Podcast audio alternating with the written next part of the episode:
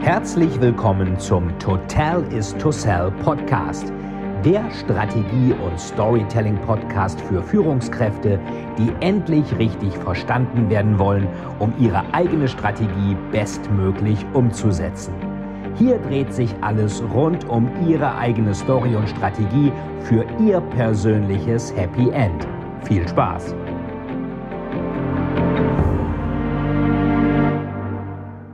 Ja, heute noch ein kleiner Rückblick auf die äh, Corona-Woche, die wir hinter uns haben. Und da zeigte sich wieder mal in den letzten Tagen, dass ähm, schnell oft gegenüber gut gewinnt. Ähm, jeder weiß ja, wer war der erste Mann auf dem Mond? Neil Armstrong. Wer war der zweite? Das wissen wir meistens nicht. Oder wer hat das erste Auto erfunden? Gottfried Daimler. Wer das zweite? Weiß man nicht. Wer als erster kommt, gewinnt und wer als letzter vom Schiff geht, ehrenvoll auch. Wer aber in einer Krise als erster irgendwelchen Mist baut, der ist normalerweise auch eher negativ dargestellt. Also schnell gewinnt. Man sagt immer so ein bisschen Wirtschaft, aber auch Politik ist wie heiraten.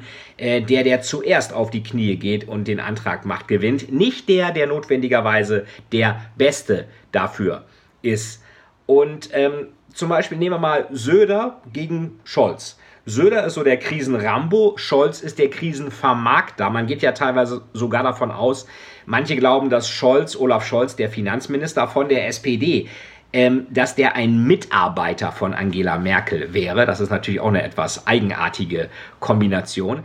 Und ähm, Söder war so der Krisenrambo, der hat dann, es hat sich gleich aus der Deckung gewagt und gesagt, wir machen jetzt hier äh, Shutdown in Bayern. Gut, Bayern hatte auch mehr ähm, äh, Corona-Fälle als alle anderen Bundesländer, eben wegen der Skigebiete und Österreich.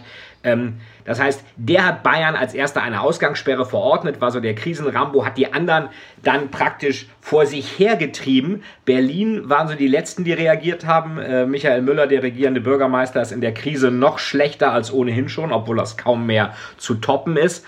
Und Söder war der Krisenrambo, Scholz der Krisenverwalter, der ja eigentlich die ganzen Hilfsprogramme mit Peter Altmaier zusammen macht, aber er wirkt dann eher so ein bisschen wie der typische Scholzomat. Äh, Söder prescht im Bundesrat vor, Scholz muss hinterher. Ähm, und was ist jetzt mit der Kanzlerkür? Man hat eigentlich dann nur noch ähm, im Moment äh, Söder auf dem Schirm und Armin Laschet und ähm, äh, ähm, ähm, ähm, Scholz oder wen auch immer irgendwie nicht. Äh, Habe ich auch jetzt vor kurzem bei Focus Online einen Artikel darüber geschrieben, der Beste oder der Erste gewinnt oft und eben nicht der Beste.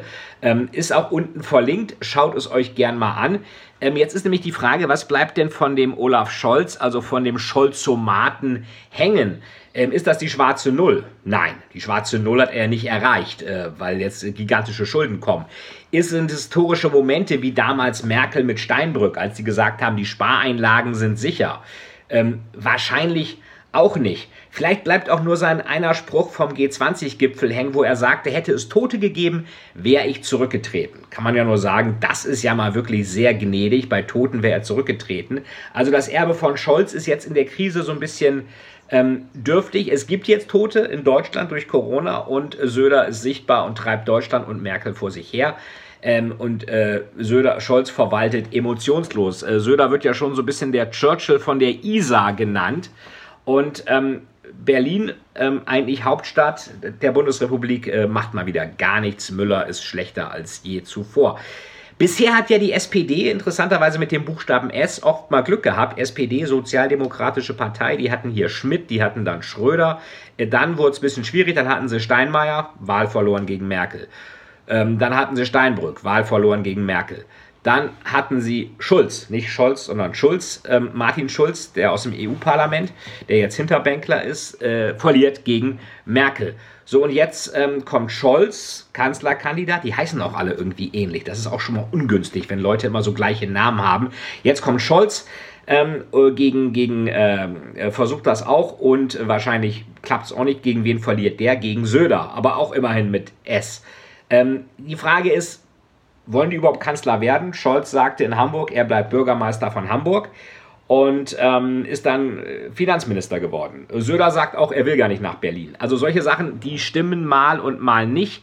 Ähm, SPD steigt trotzdem ein bisschen in der Gunst, weil sie halt ganz gute Krisenarbeit machen. Natürlich gefällt das den Funktionären nicht. Der Walter Borjans und die Saskia Esken, die kommen mal wieder mit dem uralten Ding aus der Mottenkiste Vermögensabgabe. Und das äh, bringt den beiden natürlich überhaupt nichts. Es gibt eine Watschen von Altkanzler Gerhard Schröder.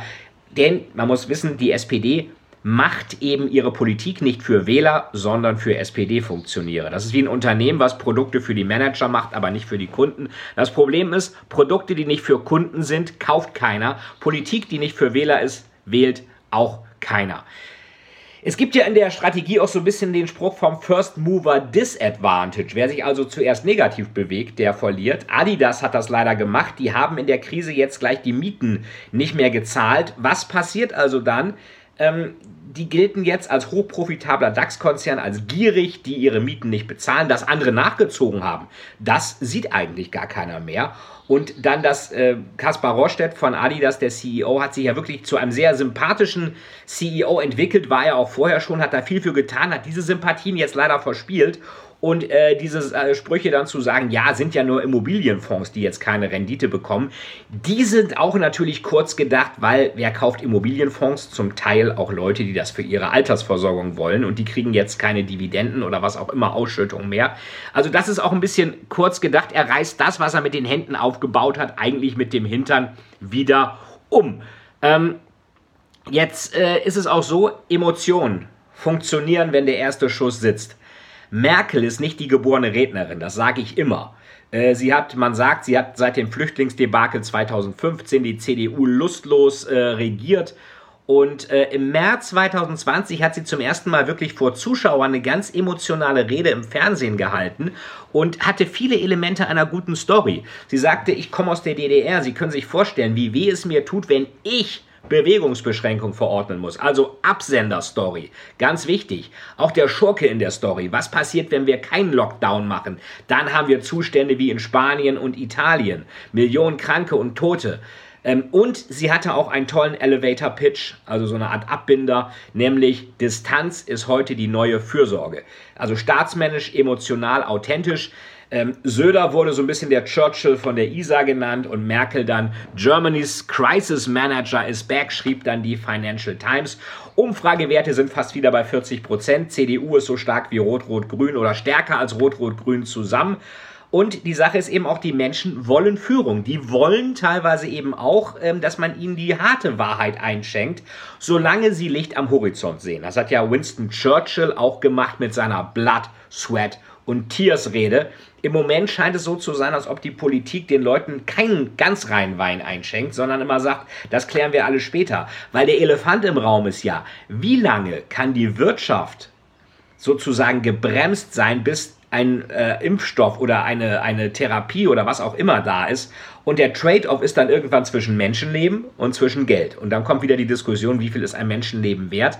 Wir haben jetzt schon Billionen gezahlt. Irgendwann wird die Frage kommen, was machen wir? Und es gibt äh, Leute, die glauben, wir enden vielleicht in der schlechtesten aller möglichen Welten mit einem Ausbruch von Corona in der zweiten Welle und einer Wirtschaft, die am Boden liegt. Dann haben wir von beiden Welten das Schlechteste erreicht. Und diesen reinen Wein einzuschenken, also eine klare Story zu erzählen, das machen die Politiker der Zeit nicht so richtig. Ähm, Trump, Donald Trump, äh, sagt, eigentlich Immunisierung ist am besten. Wird man sehen, ob er recht hat. Im Moment sieht es in Amerika nicht so toll aus. Er hat auch einige Storytelling-Arschbomben gemacht, obwohl er eigentlich gute Stories erzählt. Ob die immer wahr sind, vielleicht auch Fairytelling eher. Aber er hat dann ja an dem einen Tag im März gesagt, ähm, dass ein Einreisegebot jetzt kommt, Einreisebeschränkung. Und die Leute dachten, das wäre auch für Waren. Und es gab einen Einbruch an den Märkten, der schlimmer war als Oktober 1987 oder fast so schlimm. Und anstatt als Weltmacht Nummer 1 im globalen Staatenverbund äh, mitzukämpfen, wenden die sich nach innen. Und wer ist der Gewinner? Das ist China. Das heißt, es gibt, wie in einer guten Story, gibt es kein Vakuum. Irgendeiner wird dieses Vakuum schließlich ausfüllen. Es wird immer irgendeine Story erzählt und unsere, unser Gehirn Wenn es keine Story hört, baut es sich eine Story. Und was glauben wir eher? Negative Story oder positive Story? Negative. Bad News is good news. Das heißt, wenn du keine Story über dich erzählst, erzählen andere. Wenn du keine gute Story über dich erzählst, dann erzählen andere eine schlechte Story über dich. Und gerade im Krisenmodus wollen wir Sachen offenbar missverstehen und das Negative raushören. Ähm, Christine Lagarde hat ja von der EZB gesagt, die Renditeunterschiede der italienischen Anleihen wären nicht Zuständigkeit der EZB. Ja, so ich bin nicht zuständig. Das hört man auch in Berlin in den Behörden äh, häufiger. Ähm, Lothar Wieler vom Robert Koch Institut sagte, Corona wird uns noch zwei Jahre beschäftigen, hat das aber so unglücklich formuliert, dass alle dachten, der Lockdown lauert noch zwei Jahre. Und dann waren natürlich erstmal alle in Panik. Gleichzeitig erzählte er im FAZ-Interview, dass er seine Schwiegereltern besucht. Da der Lothar Wieler sicherlich auch irgendwie Mitte 50 ist, werden seine Schwiegereltern sicherlich auf die 80 zugehen. Die besucht er, während der anderen den Lockdown verordnet. Das heißt, man muss Sachen auch vormachen, wie früher der Sportlehrer, der die Liegestütze mitgemacht hat. Das schafft Glaubwürdigkeit. Die Story der anderen muss auch meine Story sein. Und was wir natürlich auch im Moment haben, gerade wenn wir jetzt ähm, von ähm, virtuellen Konferenzen und dergleichen äh, sprechen, Wandel im Unternehmen, Change. Ich habe im virtuellen sowieso die Gefahr, dass Leute nicht zuhören äh, und andere Sachen machen. Ich habe das Panikgehirn, was einfach Dinge missverstanden will, was schlechte Stories jetzt sich ausdenken will. Und ich habe, wenn ich zum Beispiel Investor Relations mache, also Hauptversammlung virtuell, immer die Gefahr, dass unser paranoides Gehirn sagt, Aktie verkaufen, ich glaube da nicht mehr dran. Und da müssen wir natürlich irgendwie auch versuchen, das möglichst klar zu kommunizieren. General von Molt gesagt, ja so schön was missverstanden werden kann, wird missverstanden.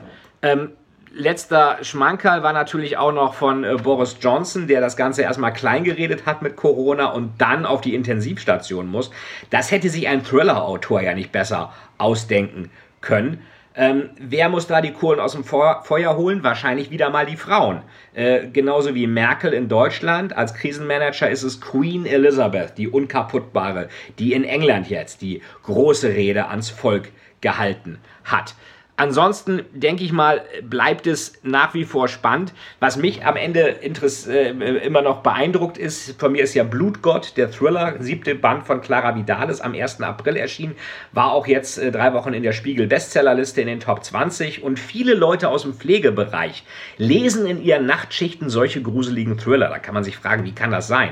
Ich meine, eigentlich einige Verlage haben 90% Einbußen. Blutgott hat sich sehr gut verkauft. Das heißt, die Leute lesen in schwierigen Zeiten, wo sie schwierige Jobs haben, noch Bücher, wo es noch schlimmer ist. Und vielleicht ist das eine Art Katharsis, also Seelenreinigung. Ich möchte eine Story lesen, wo es noch schlimmer zugeht als in der Realität, wo ich aber das Ganze im Griff habe, denn ich sitze hier bequem und mir kann keiner was tun, aber ich lese dieses gruselige Buch. Ähm, insofern wünsche ich uns allen noch schöne Zeiten. Ähm, das Wetter ist ja wunderbar, aber auch, äh, dass wir bald eine Lösung finden, dass ihr vielleicht auch ansonsten in der Freizeit schöne, spannende Bücher lest, wie vielleicht Blutgott. Ich verlinke auch nochmal auf den Fokusartikel und freue mich über Kommentare zu dieser Corona-Einschätzung der letzten Woche. Wochen am Anfang der Woche und hinterlasst mir gerne eine Bewertung bei YouTube. Schreibt mir rein, was ihr noch euch wünscht. Schreibt mir auch bitte Fragen rein, die ihr mir gerne stellen wollt und bitte auch bei iTunes eine Bewertung hinterlassen. Das war Veit Etzold wieder im Totalis to Sell Storytelling Podcast mit dem Corona Special. Bis bald, euer Veit. Vielen, vielen Dank, dass Sie wieder bei dieser Folge mit dabei waren. Wenn Ihnen die Folge gefallen hat, würde es mich sehr freuen, wenn Sie mir eine Bewertung bei iTunes hinterlassen, damit ich sehen kann, ob Ihnen diese Folge geholfen hat und damit ich noch mehr Menschen bei ihrer Story unterstützen kann. Jetzt wünsche ich Ihnen noch einen erfolgreichen Tag und wir hören uns beim nächsten Mal. Ihr Veit Etzold.